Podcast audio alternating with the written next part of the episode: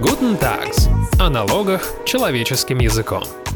Здравствуйте, дорогие слушатели! В эфире подкаст Guten Tax и его ведущий Алексей Савкин. Красный российский паспорт владельца бизнеса в последнее время стал стоп-сигналом для зарубежных партнеров. Длительные бизнес-отношения рушатся сейчас именно потому, что иностранные компании не хотят работать с нашими предприятиями. Плюс у российских граждан возникло много проблем при проведении различных операций, как со своими компаниями, так и со своими активами. Как разобраться в этом хаосе и сохранить и свое дело, и свои капиталы? Об этом мы сегодня спросим партнера юридической компании Amont Смит Сергея Назаркина и партнера компании Tax Advisor Алексея Яковлева. Здравствуйте, коллеги. Всем привет. Здравствуйте. Сергей, первый вопрос к вам. Я так понимаю, что российские собственники стали такими персонами нон-грата за рубежом. С какими проблемами сейчас сталкиваются российские бизнесмены, которые владеют иностранными структурами и другими активами за границей? Алексей, абсолютно верно. Вот э, хорошее слово персонами нон-грата. Действительно, те, кто сейчас владеет российскими паспортами, стали токсичными. При этом вот этот процесс, так сказать, когда наши соотечественники, они не очень хорошо принимались со стороны там банков и всевозможных там регистраторов, он и раньше имел место быть, но в последнее время, конечно, это все очень серьезно усугубилось. И сейчас можно уже, наверное, свидетельствовать о том, что если ты обладаешь российским паспортом и ведешь международный бизнес, это, конечно, такие два очень несовместимых да, понятия. Основная проблема, с которой сейчас сталкиваются наши соотечественники, это прежде всего невозможность открытия счетов в иностранных банках. Когда люди приходят с российскими паспортами, у них сразу появляется целый ворох проблем. Банки пытаются блочить, а не открывать счета таким клиентам. Если счета уже есть, то, соответственно, тогда и к этим клиентам возникает масса вопросов. И, конечно, вот надо сказать о том, что э, сейчас у российского бизнеса накоплено огромное количество иностранных компаний да, за рубежом. Это как один из способов да, ведения международного бизнеса, потому что все прекрасно знают, конечно, вести иностранный бизнес бизнес э, через российские организации было, опять же, и до этого сложно, сейчас это стало практически невозможно из-за того, что платежи не ходят, да, из России в Россию. И вот основная, наверное, проблема, еще раз повторюсь, это как раз то, что вот на иностранные вот эти компании стало просто невозможно открывать счета практически в банках. То есть остались только несколько таких спокойных гаваней,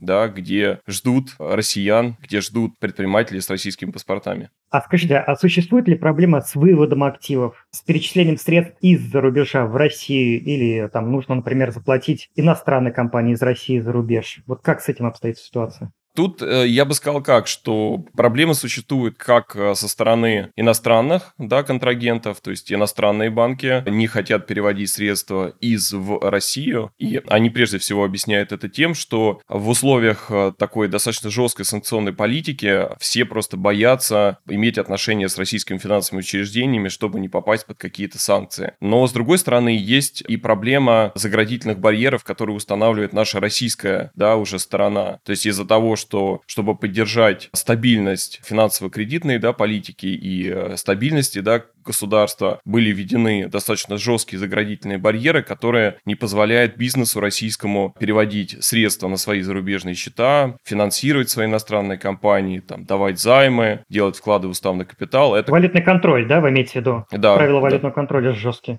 Ну, это были приняты указы президента, которые как раз установили вот эти жесткие меры ограничения для бизнесменов для бизнеса в том числе. Алексей, вот к вам вопрос. Как вы видите, к чему все идет? Как развивается ситуация? Потому что понятно, что была некоторая стадия шока. Сейчас, может быть, есть какая-то стадия принятия и рационализации всего, что происходит. Или к этому пока не движется? Глядя на эту ситуацию с иностранными структурами счетами, у меня почему-то просто тянутся руки, что ли, вот как-то поискать аналогии у нас в России, такое импортозамещение, что ли, знаете. У нас ведь тоже есть 115 ФЗ, продолжу свою мысль. Вот. И был же период, когда там в 18-19 году вдруг начали все узнавать, что есть какой-то список Росфинмониторинга и ЦБ, и всем было непонятно, что это такое. Компании там оказывались. И был, кстати, тоже ведь интересный такой момент, что вдруг в Москве начала регистрироваться регистрироваться больше компаний ИЭП. И не потому, что это бизнес, э, ну, как бы вот, ну, что-то осваивал, какие-то производства или еще что-то, а просто потому, что замораживались счета или блокировались счета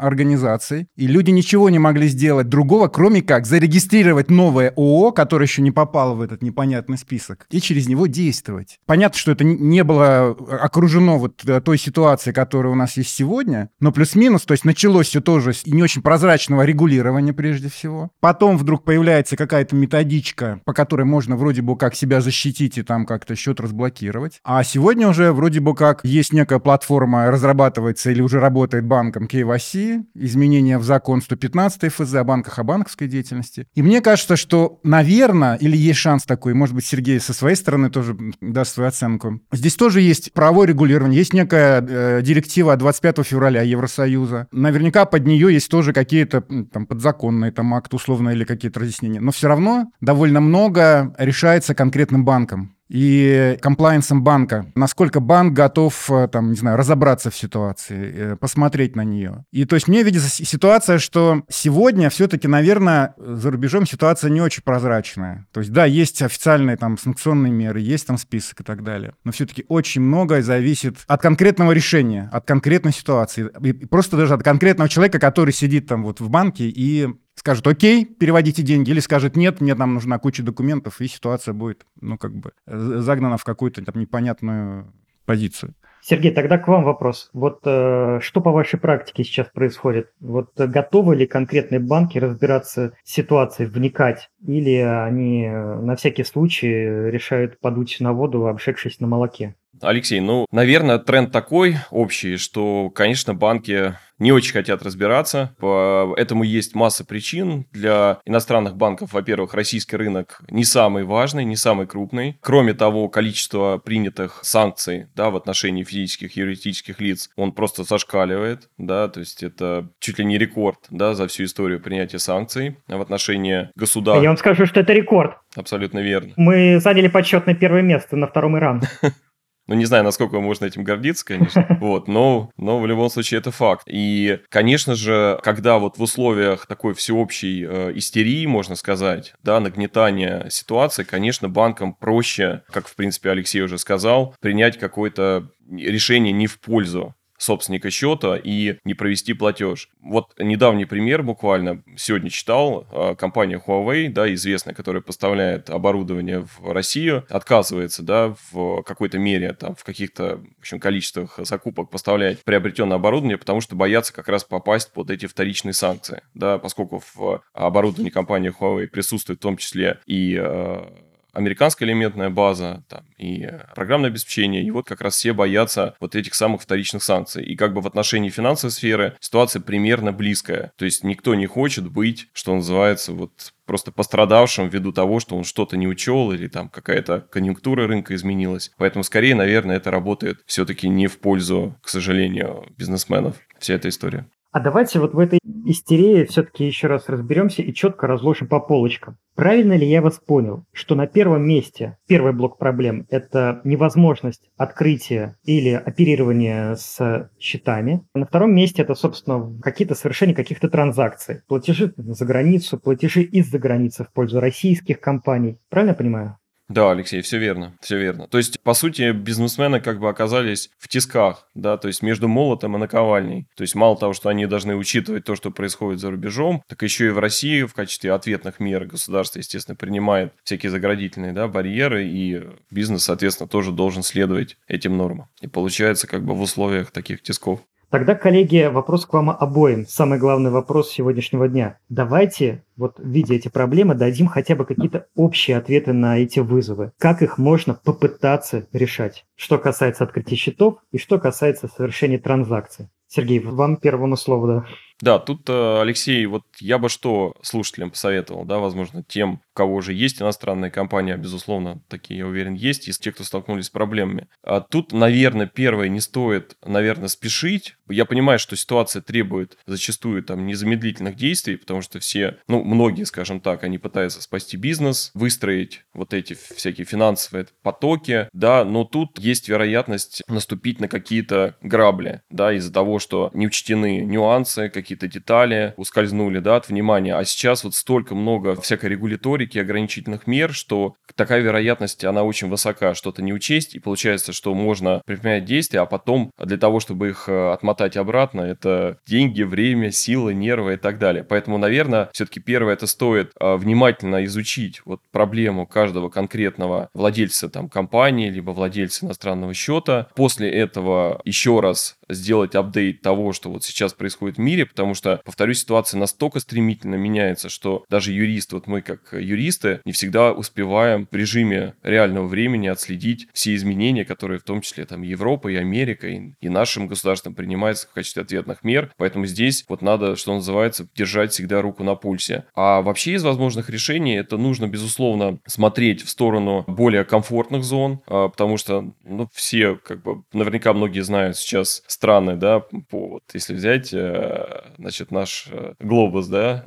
то страны делятся на дружественные и недружественные. Сейчас, конечно, гораздо проще работать с э, компаниями из дружественных стран, и счета там проще открывать, и работать с контрагентами из России. Поэтому, наверное, имеет смысл посмотреть в сторону вот этих юрисдикций, возможно, релацировать уже существующие структуры, создать новые структуры, или как минимум подумать над тем, чтобы открыть для существующих структур, даже пусть и в, не, так скажем, в недружественных, э, условно, да, юрисдикциях, хотя это уже термин введен, введен официально, открыть в странах, которые более предпочтительно относятся, да, к русским, которые дружественные, либо можно подумать над тем, чтобы полностью перекроить свою вот как бы корпоративную оболочку, корпоративную структуру. Для, может быть, немногих я бы посоветовал посмотреть в сторону получения, может быть, вида на жительство и паспортов других государств, как некое решение, да, но сейчас вот количество, опять же, этих стран, оно существенно ограничилось, и это, по сути, как бы решение, оно остается для, возможно, для очень и очень маленького количества людей. Наверное, это не для такого массового да, потребителя. Алексей, прежде чем попрошу вас дополнить, маленький уточняющий вопрос к Сергею. Что такое релацировать бизнес? Я понимаю, что такое получить вид на жительство или паспорт другого государства, да? А что такое перекроить корпоративную структуру? Вот вы сказали.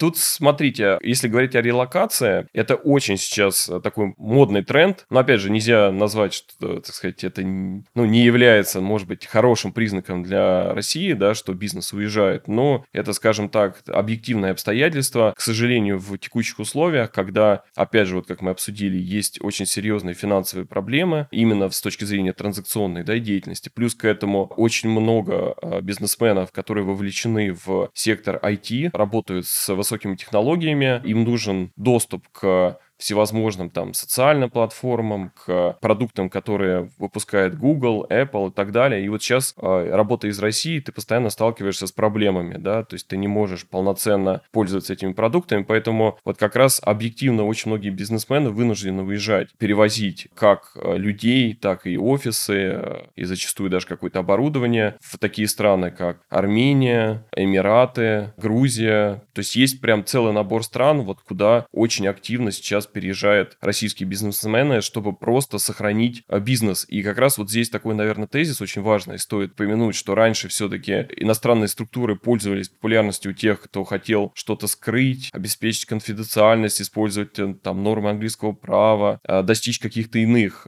целей, вот таких вот наиболее традиционных, то сейчас это просто желание выжить, да, в текущих условиях, не потерять просто бизнес. Сергей, прошу прощения, хочу э, уточнить, а вот э, релокация понимаю, а что такое перекрытие перекроить корпоративную структуру все-таки? Перекроить корпоративную структуру, тут имеется в виду заменить существующие компании, которые задействованы в тех или иных бизнес-процессах, как то операционная деятельность, финансирование, владение всевозможными объектами интеллектуальной собственности, и поменять их на те, которые сейчас э, наиболее вот, подходят с точки зрения выполнения тех или иных задач. То есть получается, что если приведу пример, традиционно использовались кипрские компании, допустим, для большинства, да, то сейчас имеет смысл посмотреть смотреть в сторону, там, допустим, эмиратских компаний, компаний, которые зарегистрированы в Объединенных Арабских Эмиратах. Это не означает то, что зачастую там мы полностью, условно, сносим одни компании, ставим другие, но как минимум вот должна происходить какая-то некая перестройка, надстройка и зачастую где-то вообще полное переформатирование. Ну, то есть замена одних юрисдикций другими, замена одних счетов другими. Это вот как раз то, что я имел в виду под перекраиванием корпоративной структуры.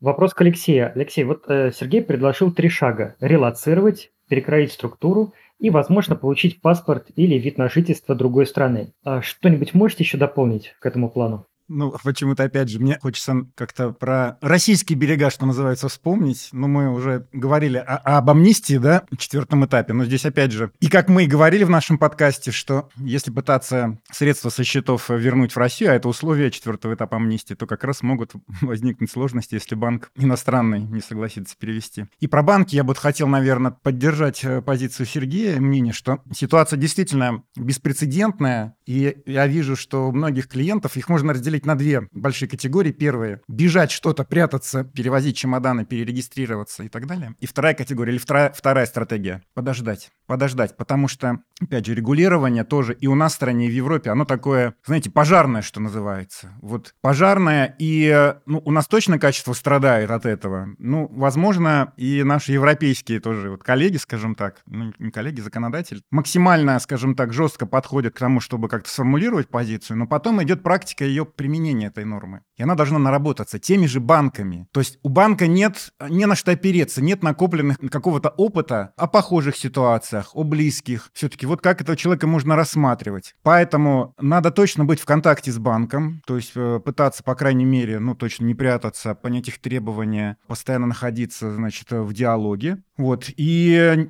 держать руку на пульсе и не спешить, потому что, ну, пройдет время. Так же опять, как было по 115 ФЗ. Список появился, Росфинмониторинга, там, ИЦБ, и никто не знал, что это и как это. Потом потихонечку, потихонечку наработался опыт, пошла практика, и вот уже есть методичка, как, значит, из этого списка выйти, что называется. Я допускаю, что какие-то вот, ну, не прям прямые налоги, но тем не менее практика, опять же, даст решение, как можно там вот э, человеку с российским паспортом в, в, там, в банке в конкретной стране все-таки как- как-то решить вопрос. Какое-то время пройдет. Коллеги, у меня вот есть конкретные вопросы, я люблю конкретику, с которыми столкнулись мои друзья. Я так понимаю, что эти вопросы, в принципе, отражают сегодняшнюю повестку. У одного моего друга со счета его американской компании банк не отправляет средства на счет российского ООО. Хотя там все, в общем-то, абсолютно чисто, интернет-образование, все деньги подтверждены, все супер прозрачно. Что делать в таком случае? Ну, я понимаю, находиться в контакте с банком. Может быть, там еще какие-то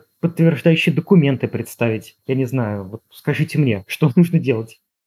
Ну, тут, Алексей, такого универсального, наверное, решения нет. Да, это то, как раз о чем мы говорили. Банки иностранные, безусловно, там переживают, боятся, не отправляют. Вот с точки зрения вашего знакомого, наверное, имеет смысл как-то вступить в диалог с контрагентом, да, вот за рубежом, и обсудить какие-то иные возможности. То есть, если уже банки, так скажем, выражают обеспокоенность, блокируют эти платежи, их не проводят, то, наверное, э, мы можем предположить, что э, они, ну вот, по уже упомянутым причинам этого делать не будут, да, и тут, наверное, имеет смысл как-то вот посмотреть, посмотреть, возможно ли в эту цепочку встроить некий иностранный элемент в виде иностранной компании или иностранного счета для того, чтобы облегчить, с одной стороны, для иностранного контрагента возможность отправить деньги на эту иностранную компанию, и, возможно, в будущем, потому что, слава богу, да, вот на текущий момент иностранные компании никто нам не запрещал, да, есть такое понятие, как контролируемая иностранная компания, она содержится в этот термин в налоговом законодательстве, есть определенные требования с точки зрения уведомления об участии таких,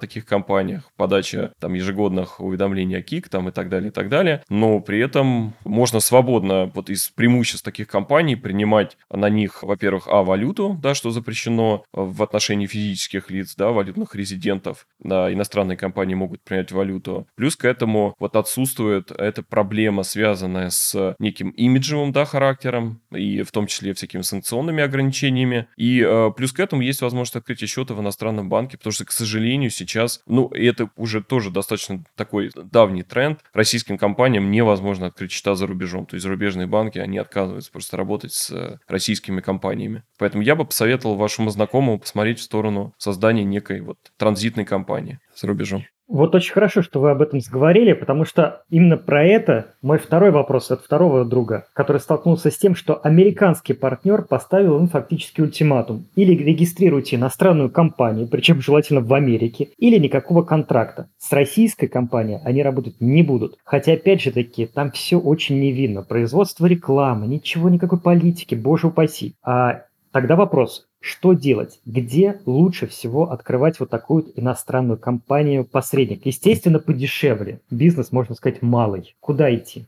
Алексей, но тут э, вы сказали, что никакой политики, да, но большинство бизнесменов действительно, они не имеют никакого отношения ни к политике, ни к санкциям, ну вот, скажем так, э, к близости к определенным властным, да, структурам. То есть это обычные люди, которые ведут там честный бизнес э, очень много лет, нарабатывали эти связи, и они оказались, да, в такой ситуации, что сейчас на них вот повесили это клеймо, и ты стал вот как бы таким невходным, да, то есть э, с такой черной меткой, да, если можно так так сказать. Но вот, да, если посмотреть на географию, то, наверное, я бы посоветовал вашему э, знакомому посмотреть, наверное, в зависимости от э, бюджета, возможно, предпочтений, возможно, каких-то исторически наработанных связей или необходимостью создать только компанию или получить там вид на жительство, или необходимостью иметь личный счет. Вот просмотреть несколько вариантов. Ну вот из самых, так скажем, топ 5 юрисдикций, которые сейчас используются, да, для вот решения подобных задач. Это, наверное, первый, наверное, лидер сейчас на текущий момент, это Объединенные Арабские Эмираты. Это юрисдикция, которая позволяет, помимо того, что создать иностранную компанию, также получить резидентскую визу, это вот аналог ВНЖ, открыть счет на корпоративную структуру и личный счет, то есть это все вот в рамках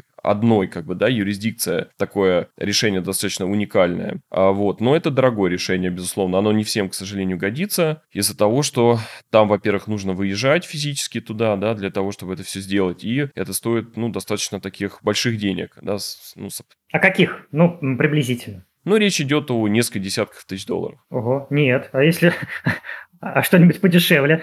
Если что-нибудь подешевле, ну вот есть неплохой вариант, это Армения. Э, вот очень много сейчас отечественных предпринимателей рванули в эту юрисдикцию, да, в, так сказать, нашу, так сказать, э, дружественную, да, юрисдикцию нам. И э, скажу вам так, что очень сильно подорожали ставки аренды, в, и как раз из-за наплыва наших соотечественников. Сейчас вот те, кто приезжает, да, в последнее время из Армении, говорят, что там везде на каждом углу русская речь. То есть вот прям, что называется, видно сразу, что количество наших э, вот россиян, оно утроилось или там многократно выросло, да. Можно создать компанию Армении, опять же, открыть счет в армянском банке, и плюс к этому государство постоянно ищет, армии, имею в виду Армению, возможности для того, чтобы снизить налогооблагаемую базу для и снизить э, налоговые ставки для тех, кто открывает там бизнес, в том числе улучшить условия, постоянно работают над тем, чтобы бизнес стал комфортнее. Те люди, которые приезжают, они задерживались как можно дольше, ну, то есть вот такой как бы процесс идет. В принципе, те, кто вот работают, достаточно комфортно себя чувствуют. Хорошо, а еще какие? Можно еще отметить Турцию, но в основном это, это юрисдикция, она подходит для тех, кто занимается импортом всевозможных товаров, там, оборудования и так далее, поскольку вот Турция, она является не только страной, вот, которая подходит для международного налогового планирования, а также еще и транспортным, да, большим транспортным хабом. Вот, но для этого тоже есть там масса всяких ограничений, нужно и физически там присутствовать, выезжать, и э, компания тоже платит налоги, там нужно, в общем, заранее анализировать, продумывать и прорабатывать налоговую составляющую. Я бы хотел как раз вот э, продолжить вот тезис Сергея, что дешево совсем это точно не получится. Даже если взять вот, э, вот эти юрисдикции, ту же Армению, то есть слишком просто было бы вставить между там российской компанией и американской, вот, Алексей, в вашем примере, некую прослойку, и все окей. Нет. Есть понятие substance, оно появилось у нас для целей, может быть, налогов прежде всего, но я думаю, что те же банки, ну, если им просто принести документ, а вот платеж через еще какой-то, они ровно так же могут спросить, а что это за компания, а где ее адрес, есть ли там офис, есть ли там сотрудники так далее и тому подобное. То есть банк не купится на простой ответ, вот у нас, значит, э, платеж теперь пойдет на такое лицо, и как бы все хорошо, ничего подобного. Поэтому, к сожалению, может быть, на нашим слушателям надо сказать, что таких простых и крайне бюджетных решений, скорее всего, на сегодня не будет. А если вам кто-то будет их предлагать, то, в общем, аккуратно относитесь к этому, потому что ваша компания, если она будет строена какая-то вот эта, она должна, ну, более-менее из себя что-то представлять. Давайте так вот, может быть, не, не в какие-то детали не уходить. Слушайте, ну как-то все очень грустно сейчас, а, Алексей. Вы как-то разрушили мою картину. А жизнь такая, Алексей, а что делать? А что делать? Не, подождите, а, а что тогда делать?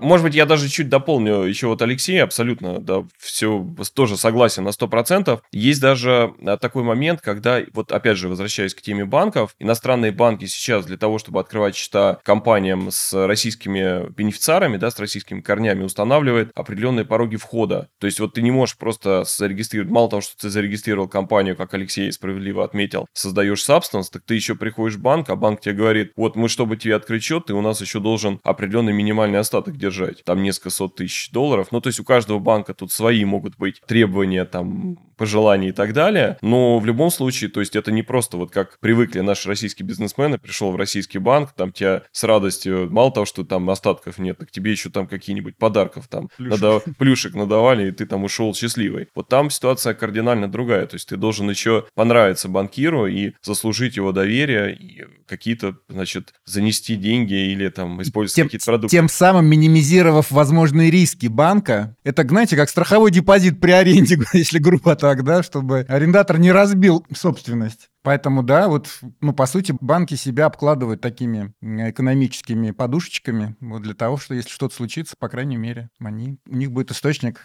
так, коллеги, я все-таки, э, я понимаю, что я пытаюсь от вас получить простого решения в мире. Нет простых уже решений, но тем не менее, давайте вот представим предпринимателя, которого поставлен перед фактом, он работал, работал, работал, все было замечательно, но тут ему поставили ультиматум. Нужно срочно открывать иностранную компанию, чтобы продолжить отношения с западным партнером. А он ни сном, ни духом, ничего не знает. Можете составить ему какой-то элементарный чек-лист, что делать, хотя бы кому идти, с чего начинать? Да, Алексей, ну тут вот с чек-листом тоже могут, в принципе, быть вопросы. Я, я бы посоветовал все-таки, вот возвращаясь там к тому, что мы сказали, то есть здесь нужно отталкиваться от каждой конкретной вот ситуации, да, в которой очутился человек. Ну, то есть надо смотреть, какой у него бизнес, кто у него контрагенты, как у него выстроена система платежей, кто бенефициар или бенефициары, то есть э, кто будет, планирует ли он перевозить работников, либо не планирует. Потому что вот каждый из указанных критериев, он очень серьезно может повлиять в конечном итоге на рекомендацию. Но в любом случае, наверное, вот как раз те наводящие вопросы, да, вот которые только что были произнесены, они должны и э, в голове самого предпринимателя возникать. То есть он должен вот как-то оценить, во-первых, свои финансовые возможности, какие-то временные рамки. Он должен понять, насколько он готов релацироваться, это слово тоже сегодня звучало. И уже вот по совокупности этих факторов выбирать какое-то там более-менее подходящее для себя решение. Но это, конечно, вот, на мой взгляд, должны привлекаться в этом случае специалисты, которые ему помогли бы как-то сориентироваться в этом бушующем море. Алексей, со своей стороны можете дополнить все-таки про чек-лист?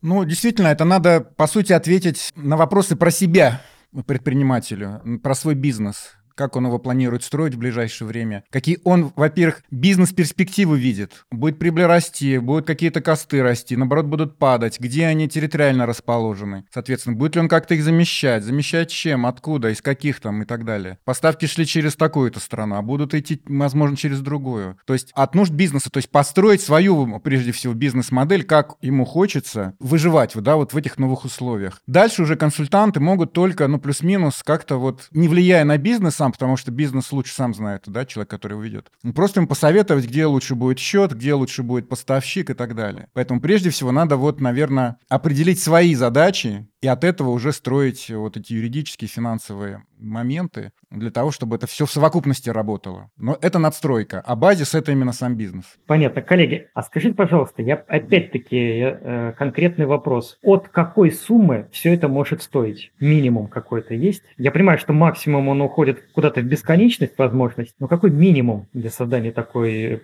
посреднической структуры? Скажем так, э, понятно, что э, если бизнес совсем маленький, да, ну вот возьмем ну, скажем, какие-то обороты, исчисляемые там тысячами долларов, да, наверное, в принципе, ни одна юрисдикция, ни одна зона не позволит создать там бизнес, э, бизнес-структуру и открыть счет за 100, 200, 300 долларов. То есть, как правило, вот когда мы э, закладываем бюджет на формирование подобных структур и открытие счетов, мы должны учитывать, что расходы возникают не только на создание, да, компании, Там также есть, присутствуют расходы, связанные с ежегодным поддержанием этой компании, с необходимостью подготовки отчетности аудита таким компаниям, прохождением комплайенс-процедур. Сюда можно также зашить такие расходы, как всякие комиссионные банков, это привлечение юристов-консультантов. То есть вот если мы на круг с вами посчитаем все расходы, полный бюджет, то там может вылиться очень кругленькая сумма. Поэтому, конечно, если бизнесмены такие вот маленький бизнес, мелкий бизнес, то, наверное, для них это будет очень обременительно, на мой взгляд. Мне вот вспомнился разговор недавний с одним бизнесменом реальным, вот нашим российским. Э, он говорил при мне со своим, ну, скажем так, коллегой, да, младшим, пускай будет.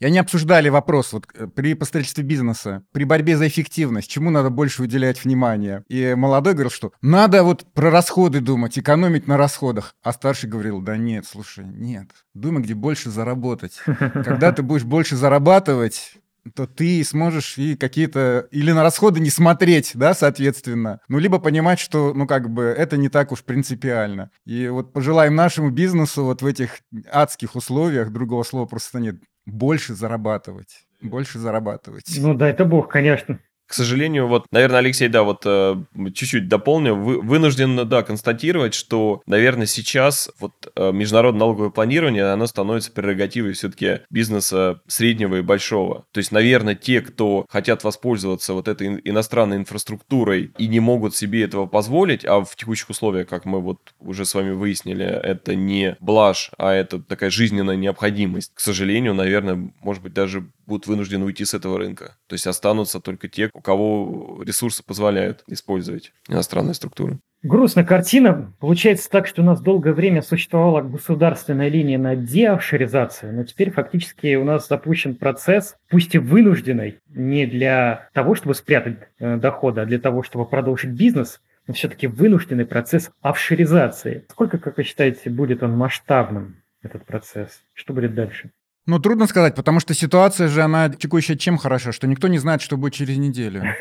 И это первое. Второе, ведь многие ограничительные меры, которые были вот на Россию, на российский бизнес наложены, их эффект, ну, еще не очень э, пока начал проявляться. То есть есть же огромная инерция, накопленная и так далее. И поэтому я думаю, что пока еще рано просто вот про какие-то перспективы, если честно говорить. У нас впереди, к сожалению, очень много вот пока открытых э, опций, что называется, да, или вариантов развития событий. И, ну, может быть, с помощью, в том числе наших подкастов, мы будем как-то ориентировать наших слушателей. Но действительно, к сожалению, сейчас прогнозировать что-либо, ну, не знаю, мне, по крайней мере, крайне сложно. Да, соглашусь с Алексеем. А, вот мое мнение такое, что а, процесс деофшоризации, вот как некая а, государственная политика, он, в принципе, не прекращался. И, наверное, сейчас, да, будет неправильно говорить, что в, в особенности в условиях, когда идет борьба борьба между да, государствами, будут поощряться создание структур. Но тут, видите, вопрос какой, что это скорее мера вынужденная. То есть э, это как создание офшорных структур в период офшоризации, да, законной. То есть, по сути, вот это некая уникальная такая история, потому что государство понимает, что если сейчас оно прикроет все краны, да, и все возможности лазейки, то бизнес просто умрет. И, конечно, а, надо тут вот соблюдать некий баланс между девшеризацией и все-таки тем, чтобы бизнесу дать возможность работать с э, иностранными структурами, просто чтобы остаться на плаву. Поэтому ситуация в какой-то мере очень уникальная. Знаете, коллеги, хочется все-таки завершить на какой-то не самой печальной ноте, и я поэтому спрошу вас вот о чем.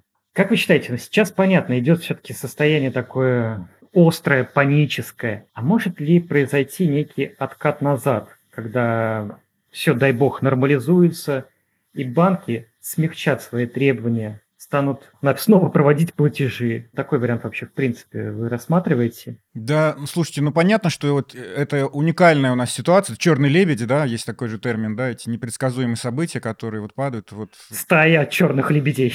Да, ковид, вот, да, теперь вот, вот то, что у нас сейчас в геополитике происходит. Никто их, ну так вот, все-таки риски видели, но не, не просчитывали, да, не, не понимали, что это все-таки произойдет. И сегодняшняя ситуация, ограничительные меры, это следствие вот, да, вот, вот такого развития событий. И, наверное, если ну, ситуация будет смягчаться, то ну, может быть, и в финансовой сфере. Единственное, боюсь, что там тоже будет инерция. Да, то есть вот, вот эти заградительно-ограничительные меры, они наберут свою инерцию определенную, да, сложится какая-то другая реальность новая через какое-то время. И быстрый возврат, я боюсь, что вот, к сожалению, не произойдет. Но мне понравилась идея Сергея, он же сказал что замечательную вещь, что наше государство тоже понимает, что если сейчас нам внутри закрутить гайки прям, да, и заварить еще все сверху, то, ну, как бы тогда, а что у нас будет работать в стране?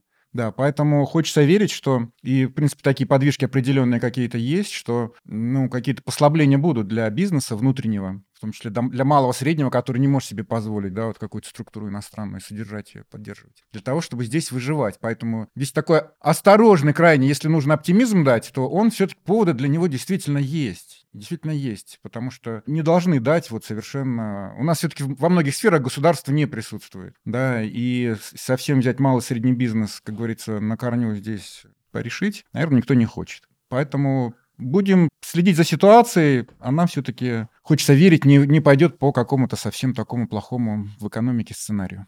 Может быть, тоже вот буквально пару слов. Мое мнение такое, что э, вот если проанализировать весь, так сказать, опыт там последних десятилетий, то что как бы вот эта вот история, когда ухудшались взаимоотношения между нашей страной, да, с, в частности, западными странами, да, там вот можно припомнить и э, отказ латвийских банков, да, от российских клиентов, и стрижка депозитов кипрских, там и другие, в общем, сложности, да, а, то, ну, так или иначе, все-таки бизнесу э, нашему, да, с российскими корнями давали возможность, да, продолжать взаимодействие. Пусть даже становилось сложнее, пусть появлялись новые требования. Но, с одной стороны, это общий мировой тренд. То есть, все-таки, наверное, вот те слова, которые Алексей вначале произносил, KYC, вот your client, да, знает своего клиента, и due diligence, к сожалению, стали просто неотъемлемой частью нашей вот повседневной жизни. То есть, мы уже от этого никуда не уйдем. Но иностранные банки все равно подстраивались, да, они находили тоже какие-то возможности. И здесь хотелось бы верить, что пройдет время, а вот эта острая фаза спадет, и бизнес начнет как-то в том числе иностранный подстраивать подстраиваться, да. Хотя, конечно, ситуация такая вот экстраординарная, и я думаю, что вот этот уровень токсичности, который просто зашкаливает, да, он, наверное, долго еще время будет там пить кровь. Ну, я все-таки надеюсь, что здравый разум, он возобладает, да, и э, все-таки вот, поскольку бизнес, основная цель бизнеса – это извлечение дохода, и иностранными партнерами тоже, все найдут какие-то взаимовыгодные и, в общем, взаимо такие устраивающие друг друга варианты и решения. Ну что ж, мы все на это надеемся, и на этом, я думаю, мы будем завершать наш выпуск. И напомню, что сегодня мы беседовали о том, какие проблемы возникли у бизнесменов, которые работают с иностранными партнерами, и как их можно решить. Мы благодарим за полезный разговор партнера юридической компании Amont Смит Сергея Назаркина и партнера компании Tax Advisor Алексея Яковлева. Всего доброго и удачи! Всем пока! До свидания!